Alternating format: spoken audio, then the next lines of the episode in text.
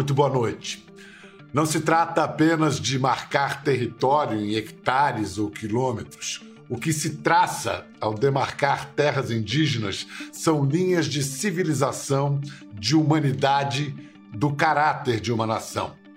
E não foi a primeira vez, foi mais uma das dezenas de tentativas de mudar as regras sobre demarcação de terras indígenas no país aprovado em junho na Câmara por uma comissão composta em sua maioria por nomes ligados ao agronegócio e a Bolsonaro, o projeto de lei 490 busca, de forma inédita, desfigurar o regramento estabelecido na Constituição de 1988, regulação que foi aprimorada por quase um século de política indigenista.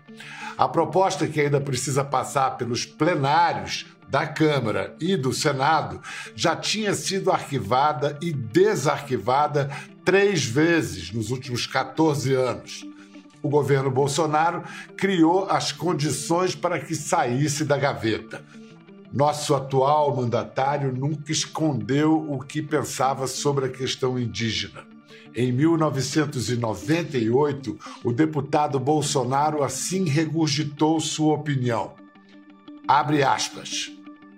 Pena que a cavalaria brasileira não tenha sido tão eficiente quanto a americana que exterminou os índios. Fecha aspas.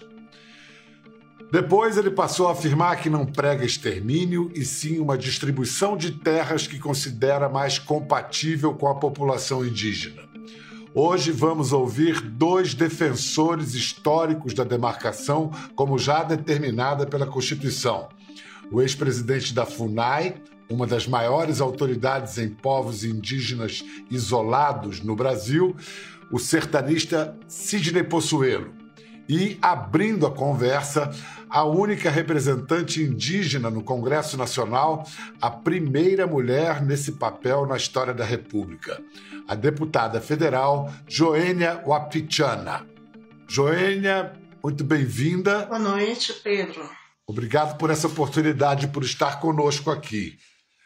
Joênia, para que o público acompanhe essa discussão, quais os pontos mais críticos do projeto de lei 490? Que mudanças ele propõe? Lembrando que o projeto pode ser votado a qualquer momento. O que está em risco são todos os princípios que a nossa Constituição garante aos povos indígenas, a começar pelo, pela demarcação das terras indígenas. Então, para quem não sabe, o, os povos indígenas têm como ponto fundamental o direito à terra, é daí que vem a, a, o exercício de outros direitos, como a saúde, como a educação, como a cultura, que a nossa Constituição de 88 ela teve esse cuidado para, digamos assim, proteger os povos originários do país. Então, é, quando eu falo esses princípios de, é, de garantir a própria vida dos povos indígenas, é porque a proposta que traz o PL 490 é totalmente o oposto. Um dos princípios que vai ser removido, alterado, é justamente ter direito à demarcação conforme os direitos originários que sobre a terra tradicionais ocupam. O que quer dizer isso? A nossa Constituição ela foi promulgada no dia 5 de outubro de 88. Foi na época que se festejou essa mudança constitucional. E o PL 490 ele quer colocar isso como um marco de direito para que se tenha os povos indígenas a posse da terra. Então, traduzindo uma linguagem mais fácil, é quem está da posse da terra até o dia 5 de outubro de 88 teria o direito de ter sua terra demarcada. Aqueles que não estão não teriam direito. Isso se chama tese do marco temporal. E o que faz o efeito é não reconhecer os longos anos que os povos indígenas têm de perseguição, de disputa, de esbulho, de turbação, de invasão às terras indígenas, que tem muitos casos que já se arrastam há mais de 30 anos. É como se tudo que aconteceu antes de 88 é, simplesmente apaga. Apaga, vai do, de 88 passa a ser o zero. De 1500 para lá Bom, a discussão do projeto na CCJ, Comissão de Constituição e Justiça, foi tumultuada. Fora da Câmara, houve confronto entre a polícia e manifestantes indígenas contrários à votação. E dentro do Congresso, o clima também foi de animosidade. Vamos lembrar. Nós estamos lá sendo prejudicados por essa essa política indigenista ambientalista que cerceia o desenvolvimento e prejudica a vida e o bem-estar de mais de 500 mil pessoas não indígenas no nosso Estado. A questão de ordem é no sentido de suspender a tramitação desse projeto-lei até que cumpra o dispositivo do artigo 6 da Convenção 69 da OIT, que é reconhecido nesse Congresso, para que os povos indígenas sejam devidamente consultados. Essa é a ideia de ter uma audiência pública, Deputada, pelo menos. Eu já respondi nós não essa temos, questão de ordem nós não que temos foi, os povos foi feita indígenas, pelo seu colega. Somente para terminar. Essa matéria está superada, não pode Somente ser feita para terminar, Reclamação, deputada. presidente. Eu tenho direito, artigo 96. Questão de ordem, reclamação. Rita, deixa É a nessa deputada. Joinha terminar o Não, presidente. Reclamação, Deixa a presidente. deputada Não Joinha terminar o. raciocínio. A senhora está calando minuto aí. Está calando os indígenas, presidente. Presidente. Presidenta, a questão está superada. Não, a questão Eu está tenho um superada. minuto e Eu 24. vou- já, já retirei com base no, já retirei com base no regimento. Presidente, a senhora deixou o Deputado- aqui de Roraima falar mais de três a minutos. palavra, Presidenta, deixe, deixa a deputada Joinha terminar. Deixa a deputada terminar. Ela tem três minutos. Sim, mas presidenta, o deixa ela regimento- terminar. minuto e Responda. 24. Essa presidência tem o direito de tirar a palavra quando está tratando de matéria já superada. A deputada Bia Kicis, presidente da comissão, disse que a questão já estava superada. Você afirmou que os indígenas não foram consultados. Como deveria ter sido feita essa consulta, a seu ver? É, primeiramente, eu, eu revendo essa imagem e começa com uma questão bastante interessante para quem está assistindo. Que civilização é essa que quer calar a voz dos povos originários desse Brasil?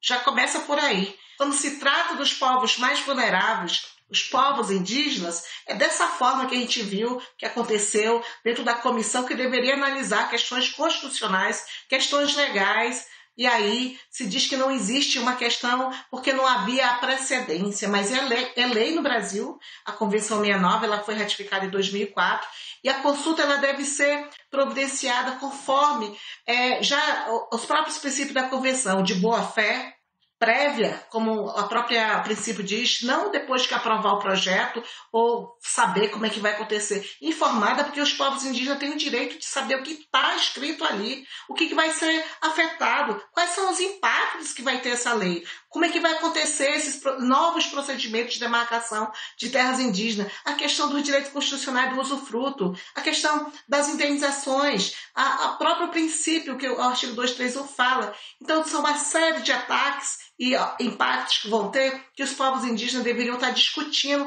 preliminarmente. Então, quando a gente fala que não teve a consulta prévia, livre, informada, conforme diz a lei, conforme a Convenção 69 da OIT, é porque estão sendo violados seus direitos. É o mesmo tratamento que se tem dado aos povos indígenas quando querem colocar decisões de cima para baixo, pensando que os povos indígenas não têm opinião, que não têm não tem sentimento e dores. Essa questão da humanidade que a gente vem sempre afirmando. São humanos, são detentores de direitos, são cidadão brasileiro como qualquer outro. Entre as demarcações que Bolsonaro pretende reverter está a da Raposa Serra do Sol, terra indígena em Roraima, onde vive o povo Wapichana, entre outros povos indígenas. Antes de ser regularizada em 2009, a região foi alvo de mais de um século de disputas. Vamos ver um pequeno resumo numa reportagem do Jornal da Globo. Em 1917, uma lei do então Estado do Amazonas autorizava o governador a conceder terras para os índios macuxis e jaricunas. Nestas imagens obtidas com exclusividade pelo Jornal da Globo, o general Cândido Rondon visita a então comunidade do Barro, onde está localizada a vila de Surumu, e verifica pessoalmente os marcos então estabelecidos. Rondon recebeu a missão de inspecionar as condições de vida e segurança das fronteiras brasileiras. Oficialmente, os índios nunca receberam a terra. Nos anos 70, os tuxauas, líderes indígenas, pediram a criação da reserva Raposa Serra do Sol, com 578 mil hectares, um terço do tamanho atual. Desde 1977, demarcações sempre desmembraram a terra indígena em ilhas, ou seja, o governo autorizava a ocupação por não índios de porções de terra em torno das aldeias. Estradas, fazendas e vilas ficaram de fora até o final dos anos 80. A partir de 93, a FUNAI defendeu a demarcação de uma área contínua, por acreditar que a criação de ilhas dificultaria o acesso dos índios a rios e áreas de caça, e as trocas entre as aldeias. O resultado prático seria, anos mais tarde, a demarcação de uma área onde moram 19 mil índios, três vezes maior que o Distrito Federal. Não é muita terra para pouco índio? Não, é, pouco, é pouca terra para muito índio. Essa pergunta, é muita terra para pouco índio, ela ecoa na história do Brasil há mais de século. Qual é a sua resposta? Eu acho que eu repetiria a mesma coisa que o Tuxaua Hélio, que é uma grande liderança lá na Raposa do Sol, ele é da Vilimon. O sentido da relação com a terra é totalmente diferente dos que não indígenas pensam. Não é simplesmente a construção de uma casa, mas são áreas que vão ser é, preservadas para a qualidade ambiental de todos, não só dos indígenas, mas dos não indígenas também, não só para o Brasil, não só para a Amazônia, mas para o planeta todo. E essa área ela faz bastante diferença na hora que a gente vai fazer planos de enfrentamento às mudanças climáticas. São áreas que reproduzem também a cultura, são as crenças, são as tradições que são movidas a partir das crenças que a gente tem nessas, nessas, nessas, montanhas que você viu aí, ali está perto o Monte Roraima, que é o monte que é sagrado para os indígenas, seja os Macuxi, o Torepão o Aptiana, todos têm uma crença muito grande que se relaciona com a própria identidade cultural. E também atividades econômicas. É dali que vem a agricultura, a sustentabilidade, a pecuária, o desenvolvimento de práticas e iniciativas das comunidades que têm. Muitas comunidades detêm muitas sementes originais que nem outros outros agricultores têm. É para isso que a terra indígena ela é defendida. A mesma terra da Raposa Serra do Sol, que naquela época habitava 19 mil, em torno quase de 20 mil, hoje a população, conforme o censo do Distrito é, de Saúde Indígena, já é, faz um censo que são quase 28 mil indígenas. Aumentou muito é, esse número da população. Deputada Joênia, é, deixe-me ter a honra de incluir na nossa conversa agora um brasileiro extraordinário, um sertanista que atuou por mais de 40 anos em demarcações de terras, foi presidente da FUNAI, atuou na preservação das culturas e dos povos indígenas. Sidney Possuelo. Boa noite, Bill. Boa noite, Sidney. Muito obrigado pela sua presença, pela sua participação. Você conhece um bocado desse assunto na prática e na teoria. Na história do Brasil, se a gente for ver desde Cabral, que momentos de ameaça os índios se comparam à atual ameaça? Uh, Bial, eu acho que os povos indígenas, hoje no Brasil, vivem o pior momento na história. O pior momento. Por que eu diria que é o pior momento? Porque se trata de uma política preparada, pensada e estabelecida dentro do governo, dentro do próprio governo. E por isso ela é mais perigosa, porque entrando no governo, ela subverte aquilo que foi construído para a defesa dos povos indígenas. Ela estraga o meio ambiente, ela inverte a, a, a, ação e posição da FUNAI, que é de demarcar e proteger os povos indígenas. Enfim, a política estabelecida por Bolsonaro nesse tempo atual, agora, eu penso ser o pior momento na história dos povos indígenas, sem dúvida nenhuma, por ser uma coisa adrede, pensada e executada utilizando a máquina governamental que deveria proteger para exatamente é, é, consolidar essa política genocida é, é, bolsonarista. Na sua visão, qual é o principal objetivo de demarcar terras indígenas? Olha, é, é, é muito interessante a gente pensar que hoje ainda se discute no Congresso Nacional, que eu, particularmente, acho uma perda de tempo terrível, porque se você olhar o Brasil colônia, o Brasil império, o Brasil república, em todas as fases históricas nossa, foi consolidado, foi reconhecido o direito dos povos indígenas à sua terra ser demarcada e respeitada. Portanto, não é uma questão deste ou daquele governo querer ou não demarcar. Não. É uma determinação da Constituição e deve ser cumprida essa. Não cumprir seria um desrespeito à nossa Constituição. Sidney, é... o Marechal Rondon, esse grande brasileiro militar, criou o primeiro serviço de proteção ao índio. Graças a Rondon, a política indigenista brasileira foi exemplar para o mundo. Até mesmo durante a ditadura, os militares honraram essa tradição, não foi, Sidney?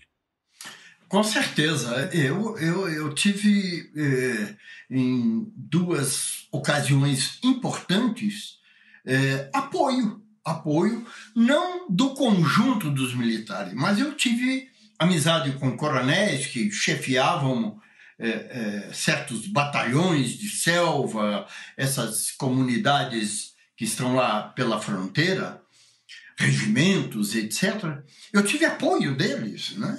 Isso era, isso partia de, da ação é, do conhecimento daqueles homens. Eram oficiais coronéis, oficiais superiores do exército, mas que tinha preparação, conhecimento histórico e tinha um sentimento humanístico é, que nos remete a essa figura fantástica do Rondon, que para mim é, foi o maior herói do Brasil, é, sem dúvida nenhuma. Rondon foi um homem extraordinário que esteve e viveu além do seu tempo. Ele estava naqueles anos, mas tinha um comportamento e uma visão humanitária que era de um futuro que ainda não havia chegado. Só hoje começam, a, só hoje se falam de questões que o Rondon, no início do século XX, já levantava e expunha. Joênia, hoje como é que é a sua relação com o atual presidente da FUNAI, Marcelo Xavier? Ele é um aliado, há diálogo? Olha, nos coloca muito dúvida hoje como está a FUNAI. O Sidney Possuelo sabe muito bem como já foi a FUNAI há alguns anos. A FUNAI era para ter o bra ser o braço direito dos povos indígenas, proteger, buscar fiscalizar as terras indígenas, lutar contra, muitas vezes contra o próprio governo, quando se demorava, tinha posições contrárias à demarcação de terras indígenas. E o que nós vemos hoje é a FUNAI fazendo denúncia contra lideranças indígenas por denunciar a violação de seus direitos. Então, nos deixa bastante é, é, descontente, até mesmo pelo papel que a FUNAI vem colocando. O presidente da FUNAI teve a semana passada na Comissão de Direitos Humanos e chegou a mencionar que estaria tudo bem que os povos indígenas estariam é, abrindo é, uma nova era para possibilitar parcerias, que a gente vê uma, é uma intimação, até uma intimidação de lideranças indígenas para que aceite é, parceria com o agronegócio, com a questão de arrendamento de terras indígenas, não vê as iniciativas das comunidades indígenas nessa Covid como barreiras é, de contingência, barreiras sanitárias, que deveria estar encorajando, incentivando. Não existe nenhum plano de enfrentamento às invasões das terras indígenas que estão cada vez mais é, aumentando, como a terra indígena Yanomami, que está sofrendo com invasão de garimpeiros, a terra indígena Muduruku, e até mesmo eu cheguei a questionar ele qual a providência que a FUNAI tem feito em relação aos índios isolados, né? E deixa muito a desejar o papel que a FUNAI hoje presta, porque no sentido que a gente vê que está é, acompanhando um posicionamento de um governo anti-indígena, racista, antiambientalista, e que não era assim. A FUNAI ela tem um dever institucional que é justamente proteger. Então, eu diria que o diálogo é de cobrança todo o tempo, porque é através do meu gabinete que muitas vezes a gente encaminha as denúncias e também cobra a própria FUNAI. Sidney, quando foi presidente da FUNAI, do governo Collor, foi responsável por muitas demarcações. O que aconteceu com a FUNAI de lá para cá? Pois é, é, é o, aconteceu que ela se transformou num perigo para os próprios indígenas, porque ela foi transformada na Fundação Nacional do Garimpeiro, do, do, do, do que rouba madeira, do, do invasor da terra indígena, do agronegócio. Ela trabalha mais em função dessa, dessa gente, desse povo, do que em função dos próprios dos próprios indígenas. Sidney, parcelas, eu não vou generalizar, dizer que é todo o agronegócio, mas parcelas do agronegócio e da mineração, aquelas identificadas com Bolsonaro, dizem que a exploração desses territórios iria beneficiar, trazer dinheiro para os indígenas. As comunidades não têm projeto econômico próprio. Há alguma maneira disso beneficiar os, os povos indígenas? Eu não vejo, eu não vejo é, o sentido é, de proteção aos povos indígenas, de benefício aos povos, povos indígenas com o agronegócio. Nós caminhamos milênios e milênios até nos organizarmos da forma que nós estamos. Os povos indígenas são culturas paralelas, caminharam de outra forma. Nada na nossa história nos coloca melhor que os povos indígenas, ou pior, não. Somos povos humanos, pais, mães, avós, parentes, pessoas que vivem, são nossos companheiros aqui na Terra. Você tem várias comunidades indígenas dentro do Brasil é, com vários tipos de desenvolvimento. Vários tipos. Você tem, de certa forma, os agricultores que cultivam, você tem aqueles que criam gado em Mato Grosso, enfim, você tem várias coisas. O que não podemos é entrar na terra indígena para ensinar a eles ou facilitar para que eles é, é, vendam madeira, arrebentem a sua terra é, por causa do ouro ou outros, outros bens, qualquer que seja, Minerais. que exista debaixo da terra. Porque isso não traz nenhum benefício. Já várias comunidades indígenas passaram por isso. Pelo ouro, pelo diamante, pela madeira, e nada disso os fez mais felizes ou melhores. Ao contrário, só trouxe mais sofrimento àquela gente. Sidney, eu queria mostrar um momento muito importante da vida da Joênia e da história do Brasil em 2008, quando ela foi a primeira advogada indígena a fazer uma sustentação no Supremo Tribunal Federal defendendo justamente a demarcação da terra indígena Raposa Serra do Sol. Nós somos acusados de ladrões dentro de nossa própria terra, de invasores. Nós somos caluniados, nós somos discriminados. Isso tem que colocar um fim. Cabe ao Supremo Tribunal Federal, essa corte, definitivamente aplicar o que nós já vimos há muito tempo falando, que as terras tradicionais indígenas, elas vão além da própria casa. E muitas pessoas não sabem que as casas indígenas não se resumem apenas na moradia, mas as terras indígenas vão nos lugares onde se pesca, onde se caça, onde se caminha, onde se mantêm os locais sagrados, onde se mantém a espiritualidade, onde se mantém a nossa cultura. Joênia, é verdade que, além de ser a primeira vez que uma indígena fazia uma sustentação no Supremo, era a sua primeira sustentação também? Foi é. de cara no Supremo? Pois é, foi uma surpresa, até porque é, nessa época eu já, já era advogada das comunidades indígenas há muito tempo, porque essa disputa já, já vinha se arrastando quase 30 anos. E nós tínhamos feito um pedido para que se entrasse é, community consort é, passivo junto com a, algumas é, comunidades indígenas. Então, naquele mesmo dia, naquela mesma hora, é que o ministro relator tomou a decisão de aceitar o nosso pedido.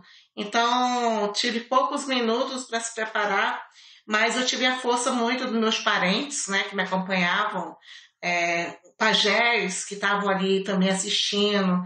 Então, é, foi até, é até emocionante rever esse momento, porque para minha trajetória profissional, sempre assim, de provar a capacidade indígena, principalmente dos advogados indígenas, e, e eu ser a primeira mulher também indígena advogada no Brasil, sempre tem mostrado né, o, o os povos indígenas têm levantado, que eu posso muito bem ter o conhecimento dos não índios, mas nunca deixar a minha identidade, né? Então, bastante emocionado mesmo e naquele momento todos uh, que estavam presentes lá naquela plenária se reuniram e falaram para mim de uma forma bem, bem emocionante, né? Nós não podemos falar aí onde só ministros, advogados falam, mas você vai ser a nossa voz. Então, assim, muito, muito emocionante mesmo. E naquele momento a Joênia saiu vencedora. Agora, em razão da votação do projeto de lei 490, que pode reverter demarcações e, e representa, de fato, um risco existencial para os nossos povos indígenas. Joênia, então, é, agora falando de política, né? Da política, o dia a dia ali do Congresso. Quais as expectativas sobre a aprovação do PL 490? Se ele passar na Câmara, o Senado pode detê-lo? O que, que você está é, observando e prevendo? Eu espero que não passe. Eu espero que os parlamentares tenham consciência o que isso representa representa um retrocesso enorme nos direitos humanos, no direito dos povos indígenas, nos direitos ambientais, e que revejam, porque cada estado tem um indígena que colocou aquele parlamentar lá, representa a nossa própria Constituição, representa que os povos indígenas vão estar em risco em suas vidas. Eu espero que a sociedade também, ela também haja no sentido de defender os, os povos originários desse país. E a minha expectativa é que caia esse projeto lá na plenária. Como é que é a percentagem de votos necessária, quórum, como se dá isso? Olha, isso é pela maioria simples. Infelizmente, é, maioria esse foi um a maioria, a maioria assim, porque é um PL, uma lei ordinária. Uhum. Essa é uma questão uhum. que eu levanto, porque está fazendo alterações à nossa Constituição, que deveria ser através de um projeto de emenda constitucional. E isso deveria é, é, ter mais votos mais votos em relação a, ao quem deveria estar aprovando, ao coro mais qualificado.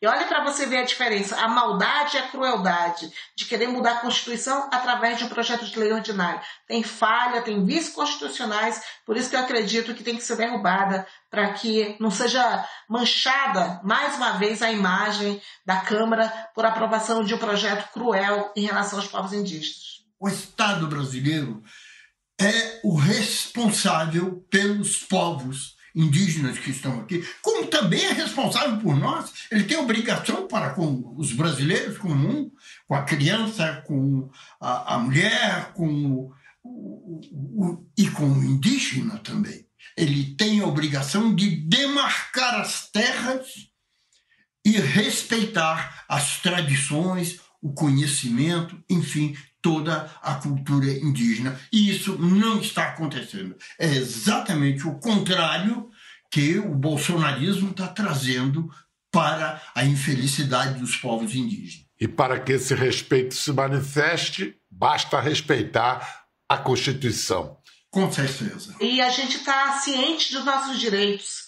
Eu tenho esperança porque cada vez mais indígenas estão exercendo sua cidadania no sentido de cobrar seus direitos.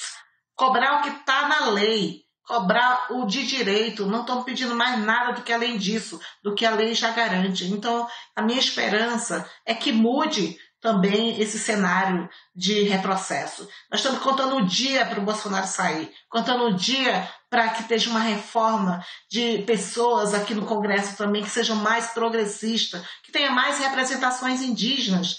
Eu espero que eu não seja nem a, a a, a única e nem a última parlamentar indígena. Eu espero um dia poder ter mais parlamentares indígenas e poder fazer parte dessa sociedade que toma decisão por nós. A gente precisa é, ter cada vez mais a participação da sociedade brasileira aqui nesse parlamento. Muito obrigado, deputada Joênia Wapichana. Muito obrigado, Sidney Possuelo. Como se diz no idioma Wapichana, Caimen Manauã. Muito obrigado. Gente, até a próxima. Caimen Manawan para vocês também. Tchau. Ficou curioso para ver as imagens do programa? É só entrar na página do Conversa no Globoplay. Tá tudo lá. Até a próxima.